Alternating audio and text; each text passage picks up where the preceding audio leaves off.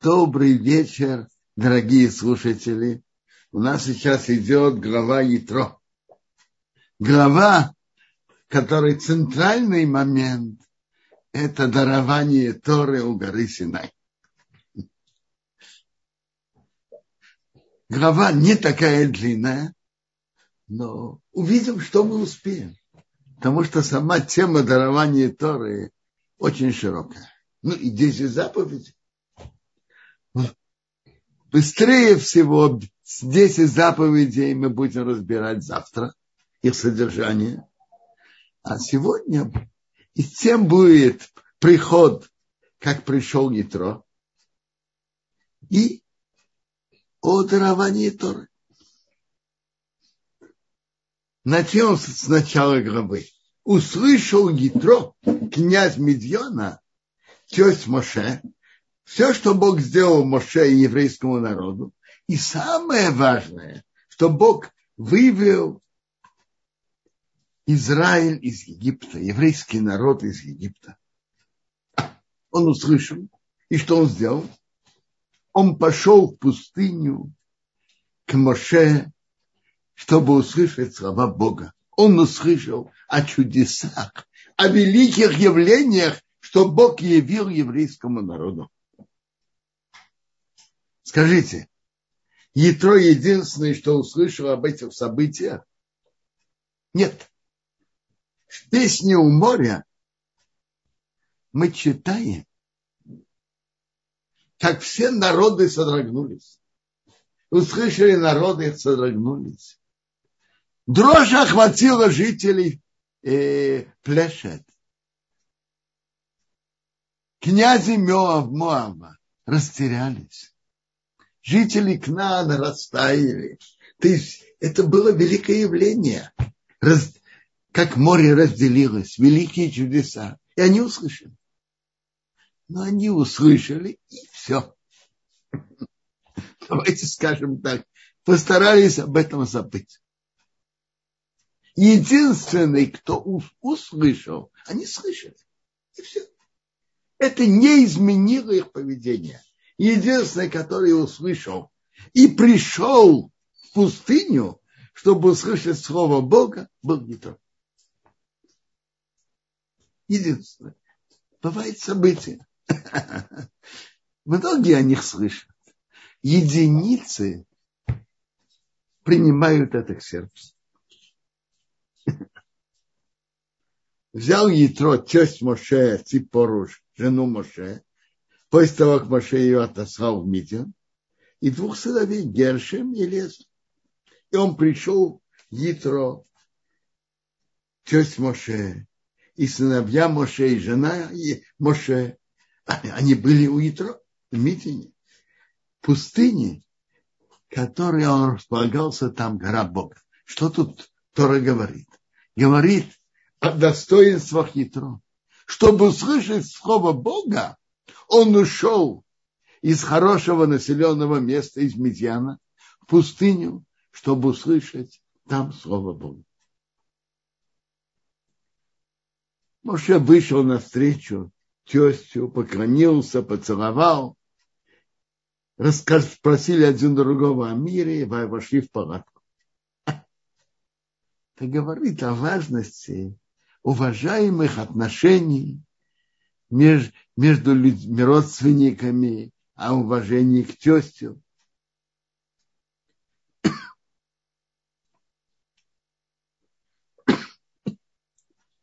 а уважение, особые отношения. Миша рассказал своему тестю все, что Бог сделал фараону и Египту про, на, о, из-за евреев. Все беды, которые встретили в дороге, и как Бог их спас. И Исраиль радовался на добро, что Бог делал еврейскому народу, и он, что он спас их от Египта. И Исраиль сказал, благословен Бог, который спас вас от руки Египта и от руки фараона, спас народ и под руки Египта. Так никто не мог убежать от Египта, а так они вышли. Теперь я знаю, что Бог выше всех сил в мире. Значит, теперь я знаю, если перепробовал все идолы в мире. И поэтому с такой уверенностью это говорит. В чем мы это видим? В том, что они хотели сделать евреям, в этом они были наказаны. Бог руководит миром по принципу мера за меру. Мера за меру.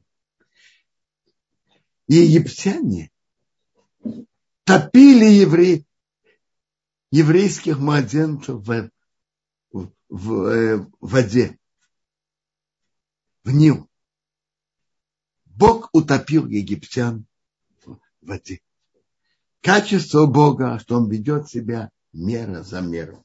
И тут в этом Нитро увидел особое величие Бога.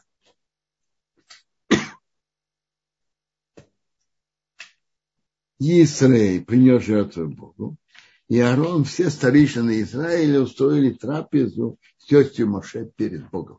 Значит, перед Богом Раши говорит, трапеза, в которой есть знатоки Торы, которые троятся на Торы, это значит быть есть перед Богом.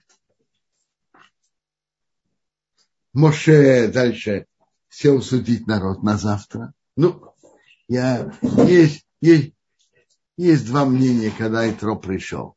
Есть мнение, что он пришел, когда написано, до дарования Торы.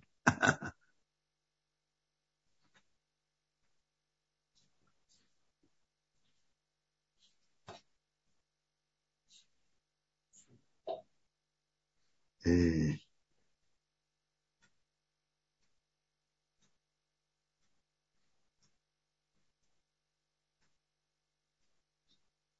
Есть мнение, что Итро пришел до дарования Торы. Есть мнение, что после. Но в любом случае, тут рассказывается, что он увидел, как Машес э, сидит и судит сам весь народ. И люди ждут, ждут очередь долгое время. Ятро сказал, что будет, что это нехорошо. И дал предложение, что сделай еще судей а какие-то особо тяжелые вопросы будут приходить к тебе, к Моше. Понятно, спроси Бога. Моше спросил Бога. И Бог сказал, что это верно. Он сделал, можно так сделать. И он назначил судей. Одни на тысячу человек, на сто, на десять. Интересно. Есть тонкость разницы предложения Ятро и того, что написано в Торе Моше сделал. Ятро сказал так. Большое дело будут приходить к тебе, а маленькое пусть они судят. Маленькие судьи. Обычные судьи. А написано, что Моше сделал так. Тяжелые вопросы приходили к Моше, а маленькое дело решали они. я видел очень интересный комментарий. Ятро понял по обычным поня- понятиям других народов, что если дело идет о большой сумме денег, о миллионах, это при больших миллионах приходит к Моше. А если на небольшую сумму, приходит к обычным судьям. Большое дело к Моше, маленькое будут они судить. А написано что сделали по-другому. Тяжелый вопрос приходили к Моше. Тяжелый вопрос может быть на небольшую сумму, но тяжело разрешить этот вопрос. Есть в нем большие серьезные сомнения. Тяжелый вопрос, неважно на какую сумму Моше судит. А более простой вопрос, неважно на какую сумму, может быть это на большие миллионы, но, но, но вопрос нетрудно решить. Это они будут судить. У Итры главный был вопрос, большое дело или маленькое, о большой сумме или о маленькой. А, а Моше сказал другое, что если трудное дело приходит Моше, неважно на какую сумму, вопрос, который легко разобрать, они судят. Читаем главу о предложении Тора. третьем месяце выхода сынов Израиля из земли египетской, в этот день пришли в пустыню Синай. Какой это день? Это третий месяц, мы считаем месяцы с Нисана. С месяца выхода из Египта. Нисан первый, Ияр второй, Сиван третий, Рошходеш первый день месяца Сиван. Выехали из Рафиди, пришли в пустыню Синай, расположились в пустыне, и написано, расположился там Израиль напротив горы. В других местах повсюду написано, поехали, приехали, расположились. Тут написано в единственном числе. Это говорит, что евреи были как один.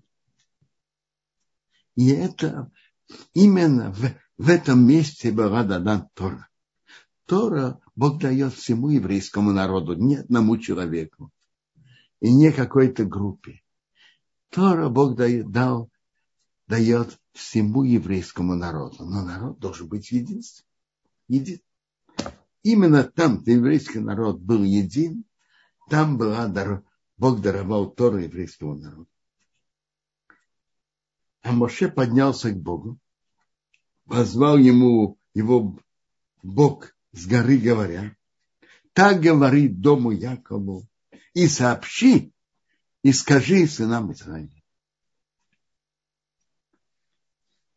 Что это за двойное выражение? Скажи дому Якову и сообщи сынам Израиля. И выражение Томар – это, более, это мягко, а Тагей твердо. Раши говорит так. Дом Якова, дом – это женщина. Женщинами скажи им это предложение а принять Тору в мягкой форме, как это и подходит женщине.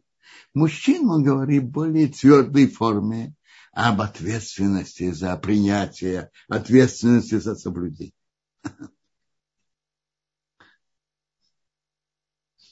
Предложение, предложение принять то. Вы видели, что я сделал Египту.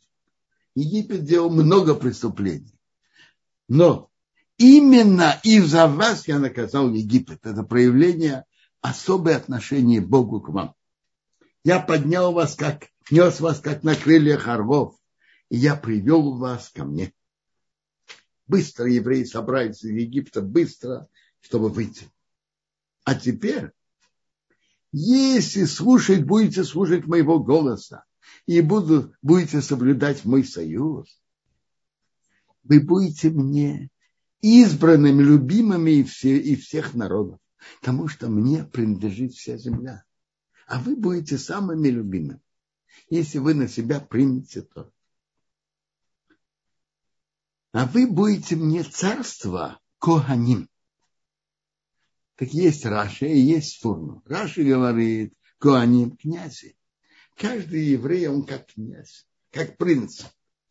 Ну, мы знаем, не все князи, не все принципы святые, как правильно а вы будете святым народом, святыми и достойными во всех вопросах.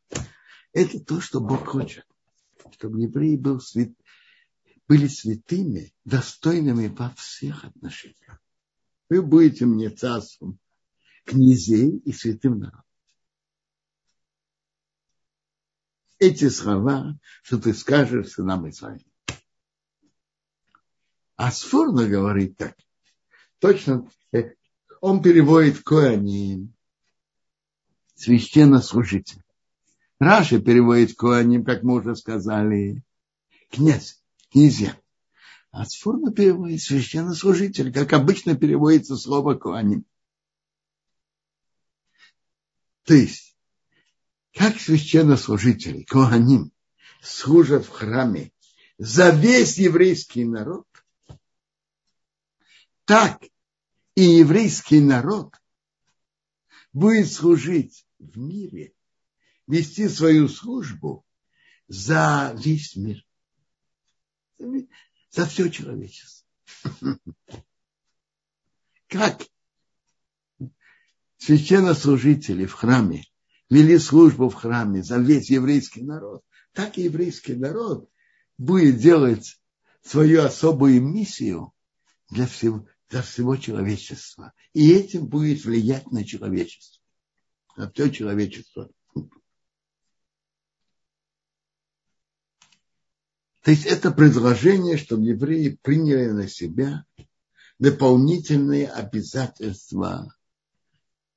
Не просто дополнительные обязательства, приняли на себя заповеди Торы. Всему человечеству Бог дал семь заповедей. И говоря честно, они не очень ограничивают человека.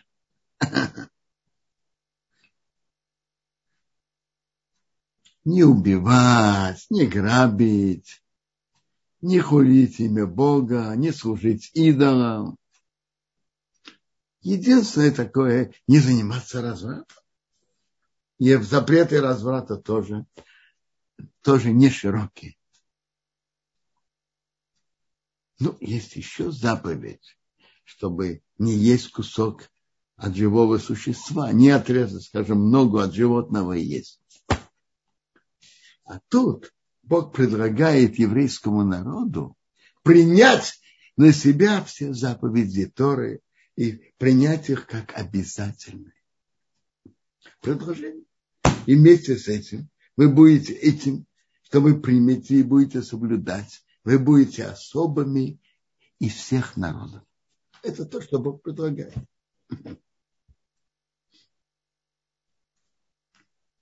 Пришел Моше, позвал старейшин народа и разложил перед ними все эти слова, что Бог ему велел. Обратите внимание, все серьезные вехи в жизни еврейского народа упоминаются старейшинами. Когда Бог шел выводить евреев из Египта, написано, Меша собрал старейшин. Сейчас речь идет о принятии на себя заповедей Торы написано, он позвал старейшин народа.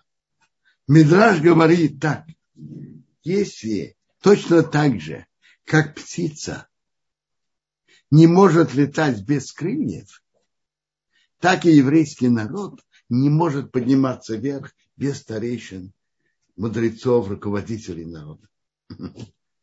Все это идет с участием старейшин. И народ должен был ответить.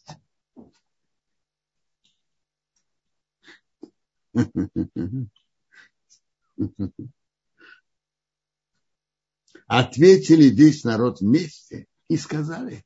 То есть они, было предложение, что они приняли на себя соблюдение заповедей Торы. То. Так ответили весь народ вместе и сказали, все, что Бог говорит, сделаем. Моше вернул слова, слова народа Богу.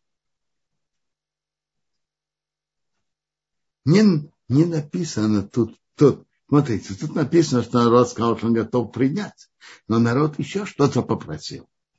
Народ сказал так, мы хотим иметь личный контакт с Богом, чтобы Бог сам с нами говорил, это совсем другое, когда кто-то слышит от посланника, чем он слышит от самого Бога. Мы хотим иметь личный контакт с нашим царем, с Богом. Просьба.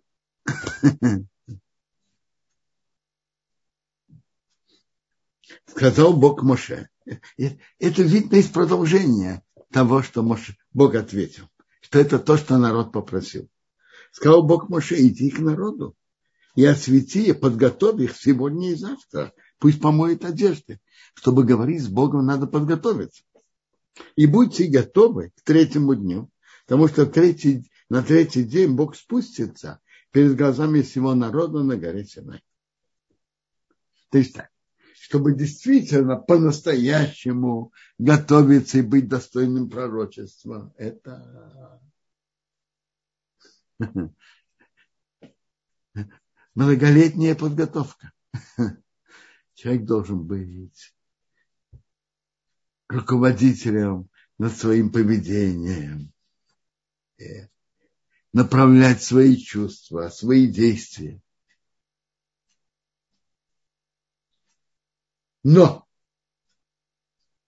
это обычный, э, обычно, когда Бог посылает пророчество, человек должен быть достойным этого. В нашем поколении нет пророка. Но, но допустим, были бы пророки.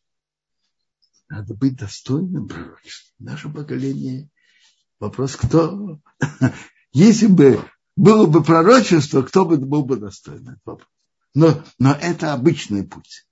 Тут, раз речь шла о даровании Торы, Бог сделал исключение и попросил подготовку, но, как, как говорят, самую минимальную.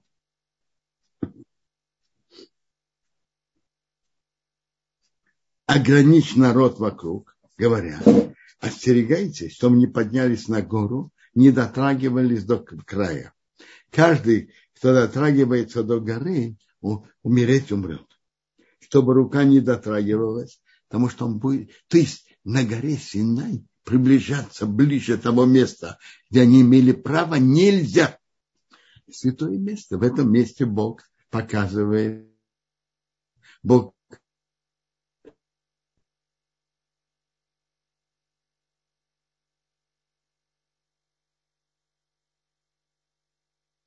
не отронилась на него рука, потому что он будет заброшен камнями или сброшен с высокого места.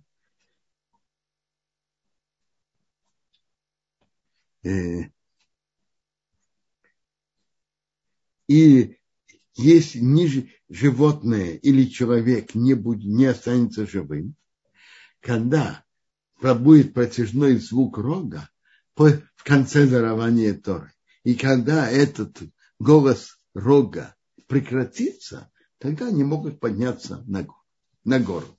То есть святость особая и запрет приближаться горе Синай было только в то время, когда были особые явления Бога там. А потому что, вот, например, сейчас, я совсем не уверен, что мы знаем, какая это гора. Но даже мы знаем, какая это гора, мы имеем полное право туда подниматься. Пустился Моше с горы к народу. Моше сходил с горы к народу. Не занимался семьей, ходил к народу. От горы, от Бога к народу. Осветил народ и велел ему подготовиться и помыли одежды. И сказал на народу, будьте готовы к трем дням, не приближайтесь к женам. они, они перед дарованием Торы, они окунулись.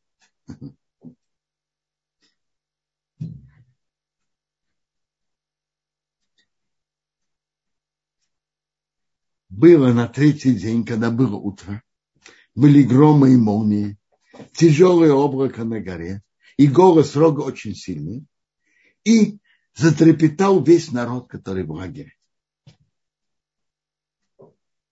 Моше вывел народ навстречу Бога из лагеря, и они встали у подножия горы. А гора Синай вся дымилась. Пустился на него Бог огнем. Был дымил, как дым из висковой печи, и гора дрожала. А голос рога был сильный. Бог спустился на гору Синай к вершине горы Моше позвал, Бог позвал Моше к вершине горы, Моше поднялся. Теперь Бог сказал Моше, иди, предупреди народ. Как Раша объясняет, там должно быть так. У каждого было свое место, до какого они могли дойти. Моше поднялся выше всех. За ним Аарон имел тоже свои рамки, докуда он имел право дойти. Затем были Куаним, кто эти были Коаним? Это были первенцы, которые тогда служили перед Богом. У них тоже было свое место, докуда они могли подойти, а весь народ должен был остаться на месте у подножия горы. И были тут четыре места. Место для всего народа, место для священнослужителей, то есть первенцев, которые приносили жертвы, для Аарона и для Моше самый высший. Так Бог говорил об этом, не приближаться заранее. Но Бог сказал Моше идти предупреди сейчас. Почему? Предупреждают человека заранее. А намного перед тем, что надо это делать. А затем в этот самый момент предупреждают.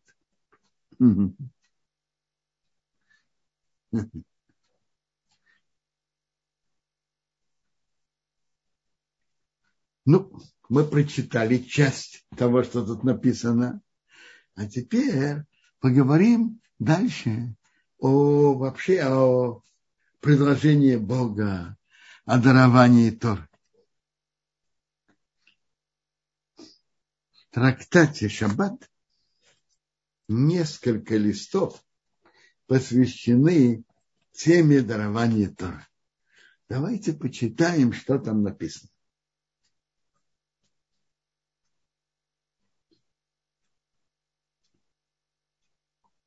Смотрите, о подготовке к дарованию Торы и о даровании Торы написано в нашей главе, но интересно, в следующей главе Мишпатим тоже пишется об этом.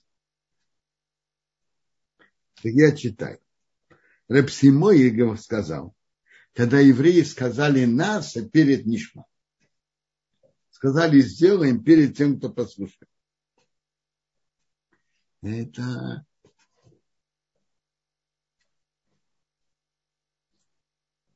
Так Рабовоза сказал так, когда евреи сказали раньше, сделаем, чем послушаем, а между прочим, а где это написано вообще нас Эва Нишма? А? Где это написано, вы знаете? В нашей главе я могу гарантировать, что этого нету.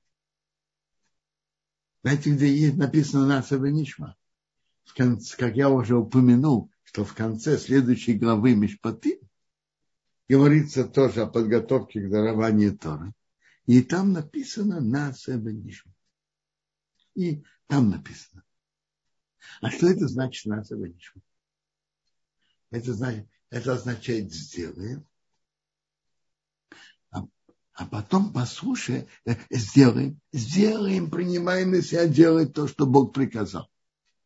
А Нишма? Послушаем, а что Бог нам приказывает. Мы еще не знаем, что Бог нам велит.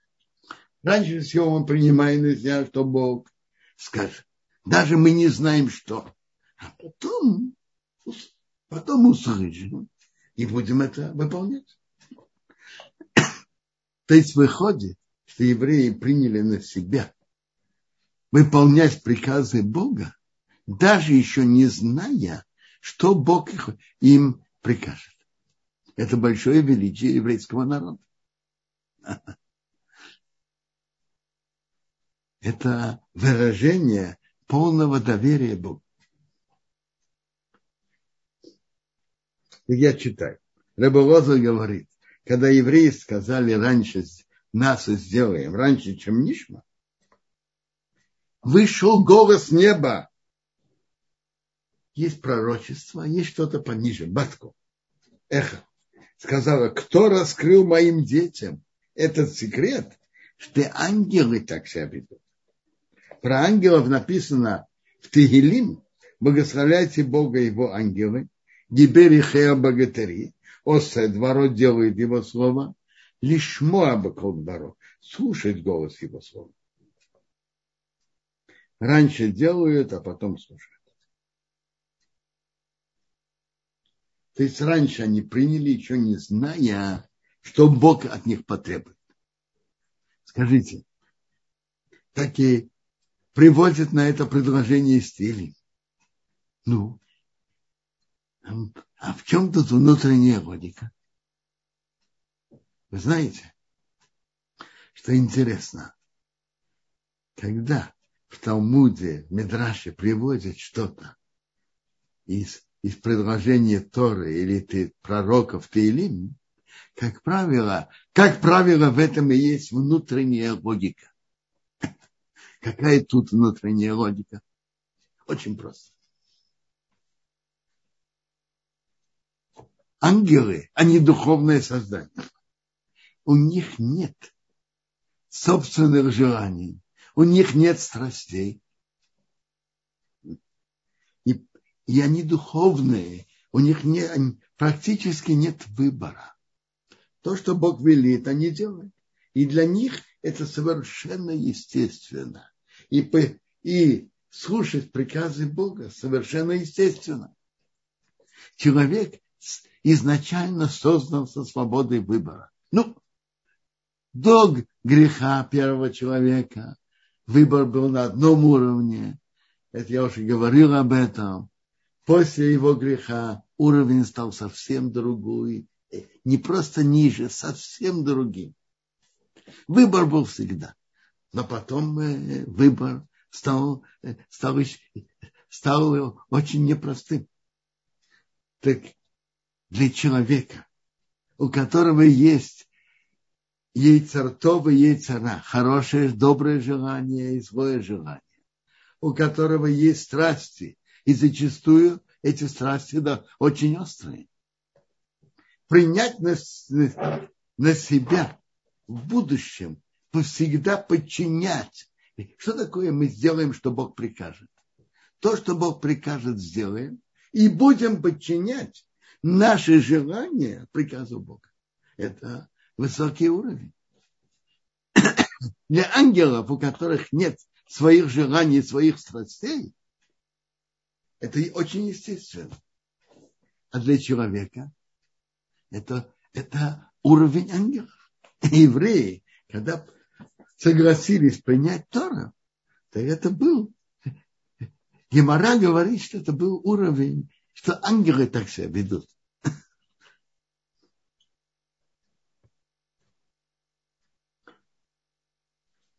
Гемора нам рассказывает на это интересную историю.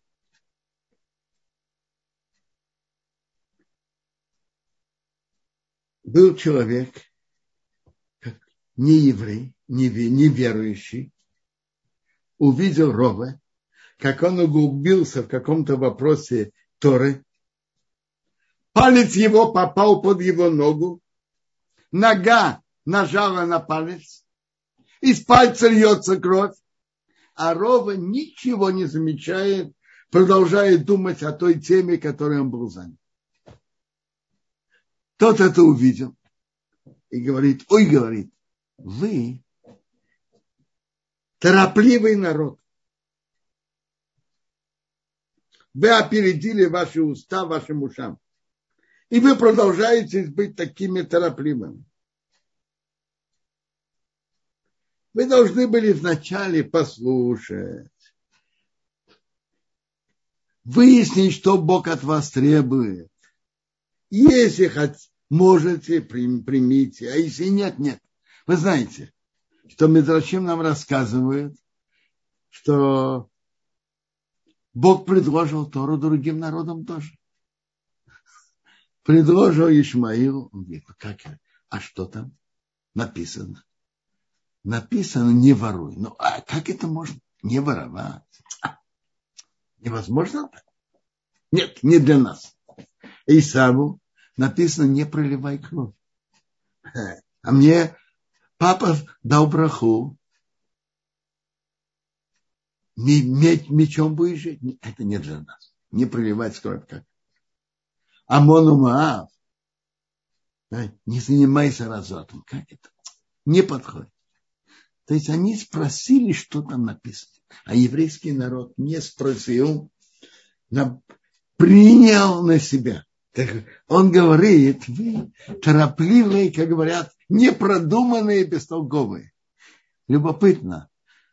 Про антисемитов мы слышали обвинения евреев в разных смертных грехах пиявки, я не знаю что, угнетают других, там, и самые разные обвинения.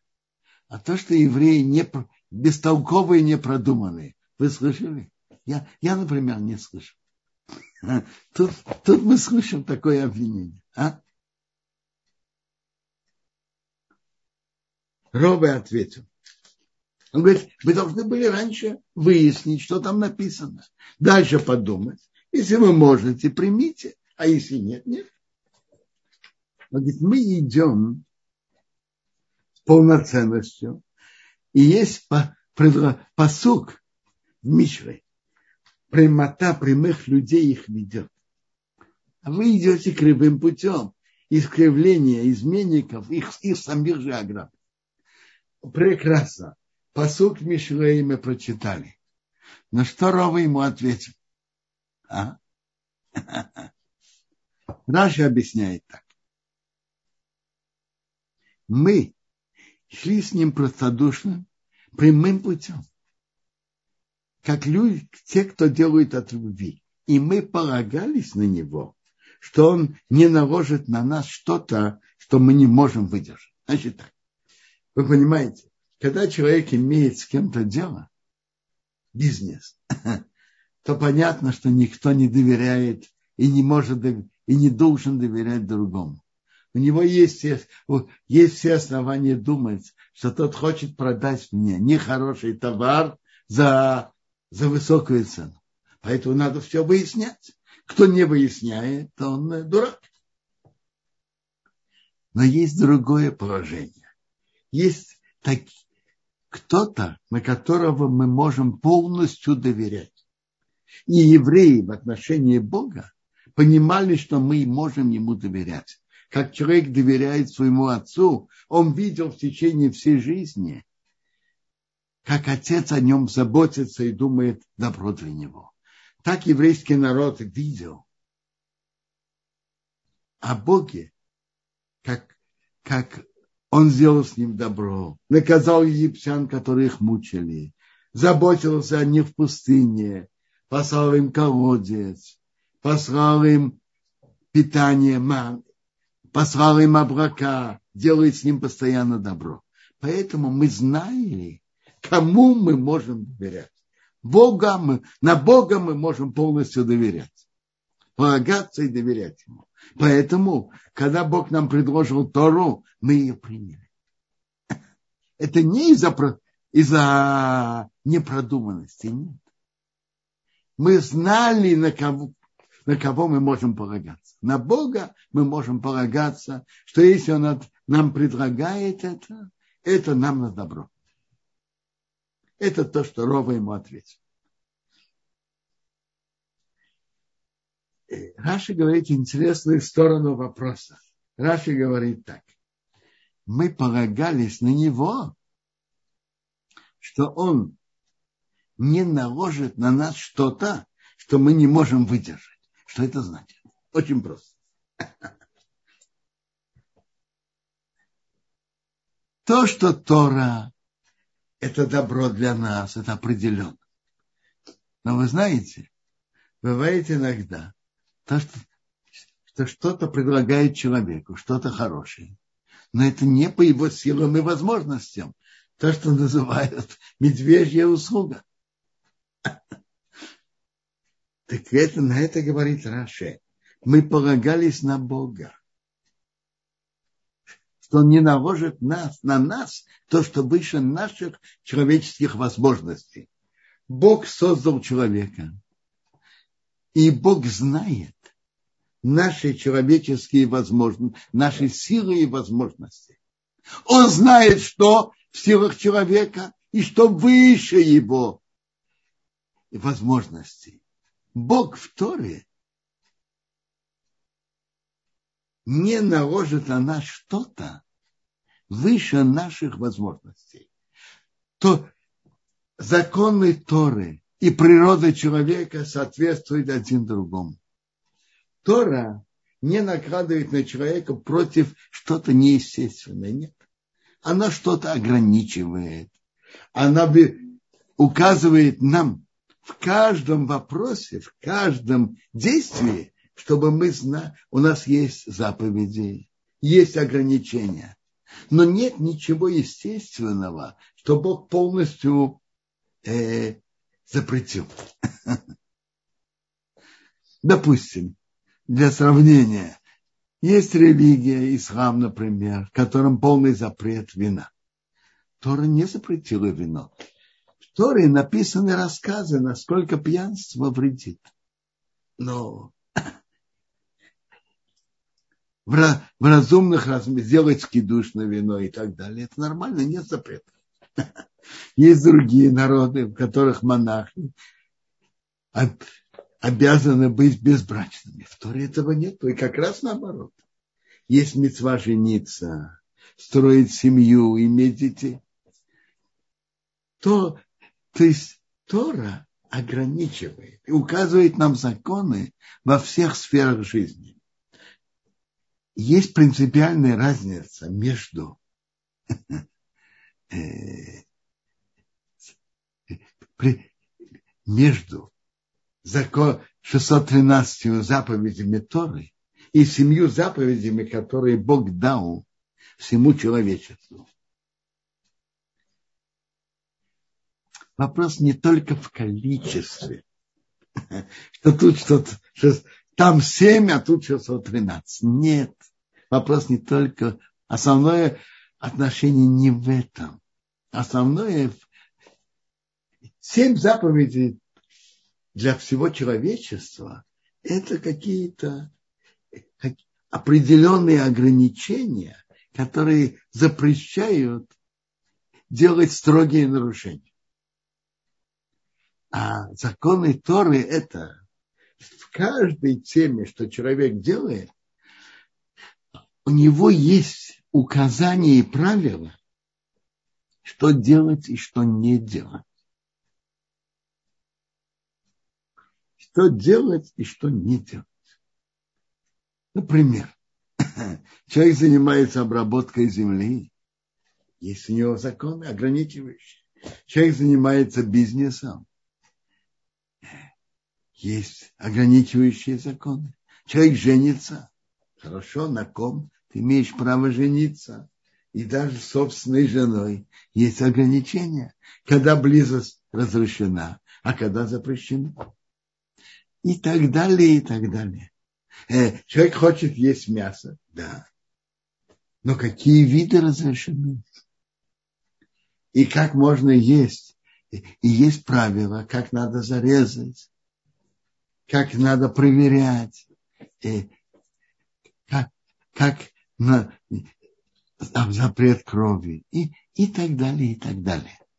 В каждом из сфер человеческой деятельности нет тотального запрета, но есть указания, и человек то помнит о Боге в каждом вопросе. Есть, есть ограничения. В, каждой сфере есть правила, что можно, что нельзя. А с другой стороны, указания Торы и природа человека соответствуют один другому. Но это не, не, про, непростое предложение. Евреи думали и приняли решение, то, что Бог говорит, мы принимаем, это нам на добро. И это по, евреи, еврейский народ полностью доверился Богу. И именно благодаря этому мы получили Тору и стали народом Бога. В этой теме есть еще некоторые стороны, которые было бы тоже интересно разобрать. Но я думаю, что сегодня у нас нет на это времени. Я надеюсь, что завтра мы будем разбирать еще стороны дарования Торы, другие, еще стороны. Есть вопросы, пожалуйста. Спасибо, Равденцион, за урок. А, прежде чем перейдем к вопросам, Э, я напоминаю, мы здесь размещаем в чате анкету для того, чтобы наши уроки стали еще лучше. Пожалуйста, если есть возможность у вас, найдите немножко времени ответить на вопросы для того, чтобы мы еще лучше усовершенствовались. А сейчас мы переходим к вопросам. Начнем сначала с Ютуба. Э, первый вопрос, который у нас здесь есть. Э, Рав Бенцион, это от Владислава. Скажите, пожалуйста, называют ли в наше время новорожденных евреев или героев именем Тро? Не понял. Что? Называют ли новорожденных евреев что? Э, именем Итро. Именем Итро. Откровенно говоря, я просто не знаю. Не знаю. Что-то мне не, не вспоминается один человек, немножко странный, который на, дался, взял себе имя Ятро. Может, может быть, еще кто-то взял, я не знаю. Не знаю. Вообще-то Ятро положительный человек. Он принял Тору, принял, сделал Гию. Я думаю, нет причин не называться его именем. Спасибо большое. Вопрос от Михаэля. А, хотелось бы а, еще уроков о Всевышнем и его личности. Тора говорит о многом, но о самом главном, о самом Всевышнем очень мало. А, Смотрите, это же другая тема. И как об этом говорить и это объяснять? И думаете, что это простая тема? И можно это говорить простым языком. Простая тема. Есть на это, кто пишет об этом. Рамбам пишет об этом, анализирует много своих, в начале своей книги Марена Вухим. В книге Дарахашем пишет об этом. Бакубалим говорят об этом. Это непростые темы. Спасибо. Гводарав а Виталь Хая задает вопрос, почему нельзя было дотрагиваться до горы? Очевидно, есть такое правило, святое место. Надо быть осторожным, недостойно не к нему приближаться. Вот сейчас на месте храма нам нельзя приближаться. Но есть разница между горой Синай и местом храма. На горе Синай особая святость и запрет приближаться было только то время, когда было особое присутствие Бога на нем. А сейчас можно. Нет никаких ограничений. На месте храма, которое было освящено в принципе навсегда, там запрет, э, э, там святость осталась, потому что это было освящено изначально навеки. А гора Синай была изначально освящена на время этого великого явления. Поэтому после окончания дарования Торы на гору Синай можно входить а храм был изначально освящен навеки.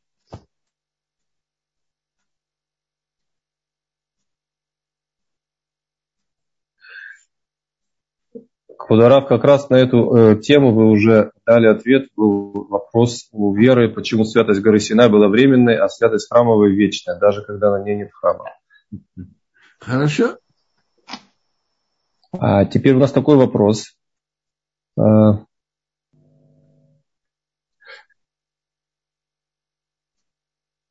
Так. Я немножко... Э, друзья, прошу вас, пожалуйста, вопросы по теме того, что Раф рассказывал и объяснял, потому что есть хорошие очень вопросы, но жалко, что они немножко не по теме. Э, если у нас останется время, тогда, может быть, если э, Раф позволит, мы их спросим, зададим, но сейчас есть поднятая рука, и Ирина, пожалуйста, вы поднимали руку, мы включаем вам звук. А, спасибо, спасибо большое за лекцию, замечательная совершенно. Я много раз слышала, что другие народы отказывались, каждый по своей причине, а э, евреи сказали э, на Сеонишма. Значит, у меня сейчас пришло, в голову пришел следующий вопрос логический. На самом деле евреи видели такие чудеса, которые другие народы, по-видимому, не, не видели. И у них было больше шансов вот так вот положительно ответить. И тут какая-то вроде... Ну, в общем, я все сказала. Спасибо.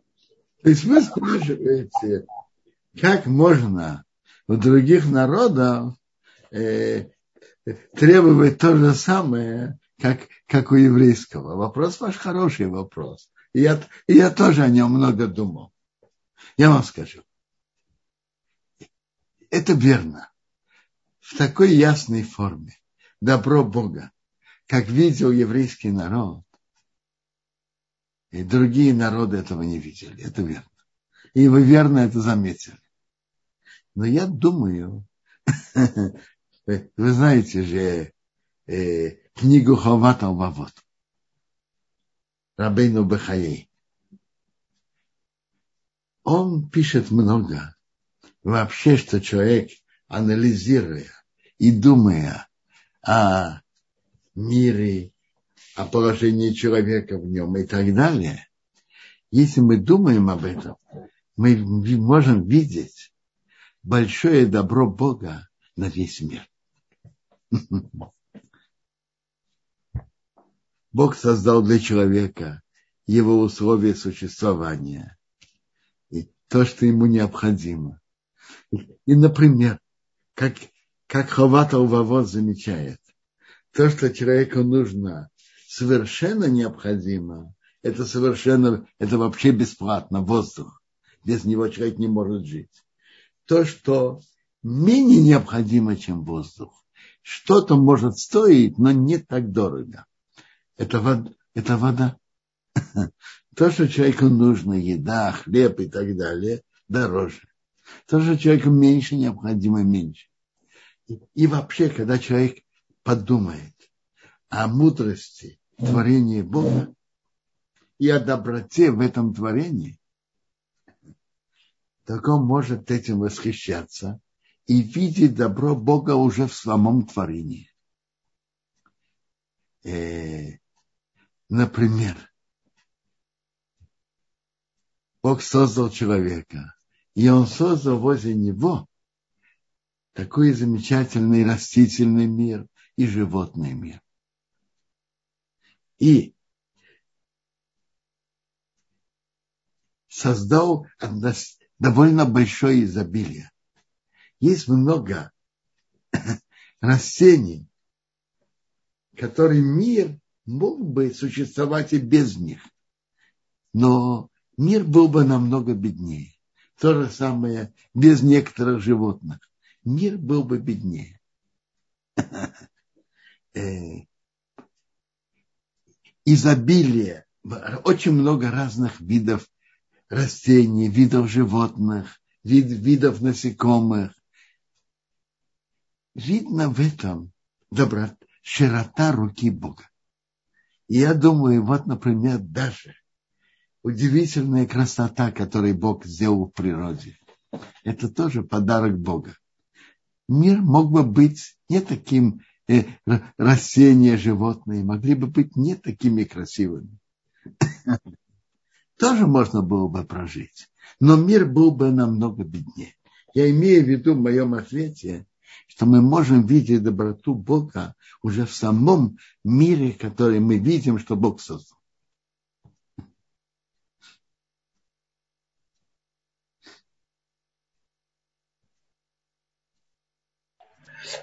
Спасибо большое. Спасибо большое. Вот Араф тоже да. об этом думала. Но вот теперь мне приходит в голову, я думала об этом, спасибо, но мне пришло в голову, что, по-видимому, создавая такие условия евреям и другим народам, Бог даже заранее знал, как мы ответим. То есть в этом еще раз проявляется вот э, тот принцип, что ему заранее все известно, а нам неизвестно. Ну, может быть.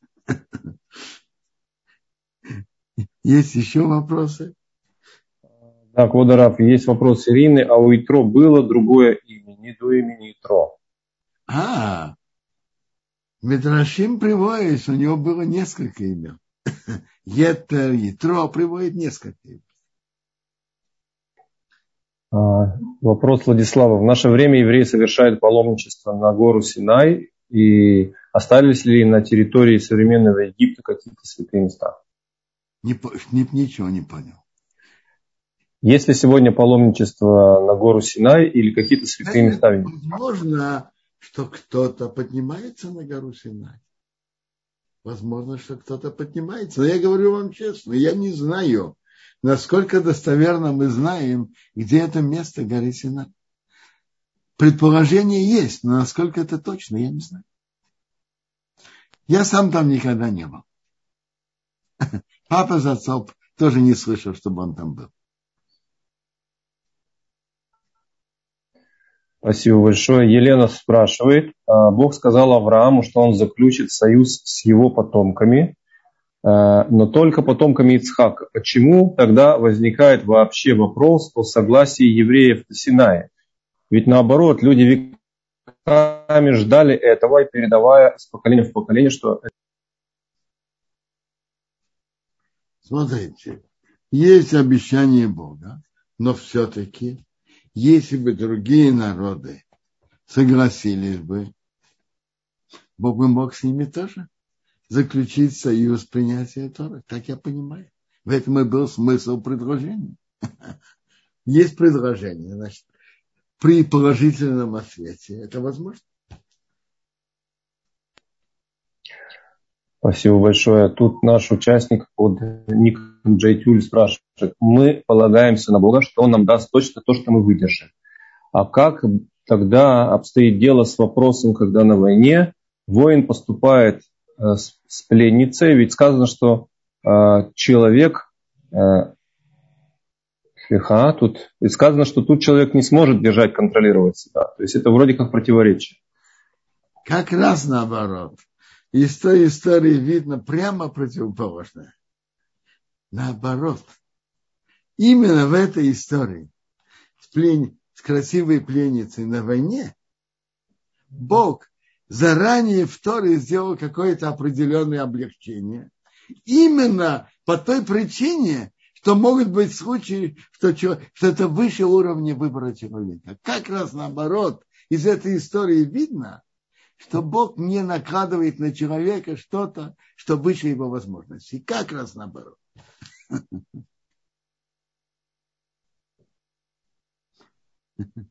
А, тут такой вопрос, Кударов. Почему нужен был вообще совет ИТРО э, Машера Бейну по организации общественной жизни? Разве это не должно быть в основании законов? Смотрите, это же есть две стороны вопроса. С одной стороны, это легче и проще. А с другой стороны, иметь личный контакт с Моше – это что-то совсем другое. Теперь смотрите, то, что Тора тут написала это, это учит нам большое правило, что надо, это на книге Соломона Мишлей, притчи Соломона, он говорит, что мэра и цохохом, кто слышит совета, он мудрый. То есть, и бывает иногда совет человека э, может быть верным. Даже, даже тот, кто, кому это дают, он мудрый человек, все верно. Но надо уметь слушать мнение других и взвешивать еще раз. Это большое правило. Уметь слушать другие, других людей другие стороны. И не все надо принимать, надо все взвешивать. Но есть правило, кто слушает совета о мудрый, есть люди, которые считают, что они мудрее всех, и ни у кого не собираются спрашивать советы. Это, это неверный подход. Царь Шломо, мудрейший из людей, сказал, что кто слушает совет, он мудрый. Совсем не обязательно всякий совет принять, но послушать надо. Огромное спасибо, Квадарав. А, к сожалению, мы должны остановиться, передавать эстафету дальше. Я вижу, что еще было пару вопросов, мы не успели ответить. Э, приглашаю. Да. Завтра у меня есть еще, э, еще темы нашей главы. И есть тема десяти заповедей. Есть тема дарования Торы, а есть тема десяти заповедей. Тоже широкая тема. Всего, всего доброго всем. А, Квадарав, я прошу прощения, тут только что нам пришло сообщение от Мирием, нашей э, следующей ведущей, что пока что еще нету э, следующего лектора. Может быть, мы сумеем все-таки задать вопросы. Которые... Давайте, я, я слышу вопросы, пожалуйста. Вопрос, который спрашивает Игорь. Э, если сегодня запрещено подниматься на храмовую гору, то кто тогда построит третий храм? Послушайте, э, чтобы можно было туда подниматься, мы же, каждый из нас когда-то был на кладбище, был под одной крышей с умершим. Даже, наверное, был в больнице, в котором, э, в котором кто-то, какой-то еврей умер, например. Так чтобы очиститься, нужно на него брызнуть от пепла красной коровы в третий и седьмой день. И после этого он должен окунуться, и он станет чистым.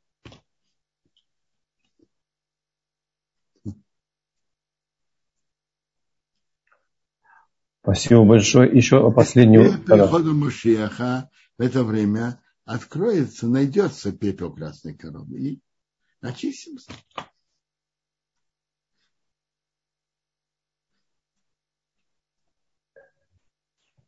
А, тут наш участник задает такой вопрос. А, подарок свободного выбора очень ценный, подарок Всевышнего. А как человек может спасать сам себя от неправильных решений? Как мы можем спасать себя от влияния нехороших людей? Не, вопрос непростой. Во-первых, стараться быть в компании с достойными людьми, чтобы от них учиться. Хорошо, если человек имеет урок, имеет равина, достойного равина, с которым он может советоваться, который может ему помочь и направить. Конечно, это непросто. Выбор – это подарок, но выбор и испытание.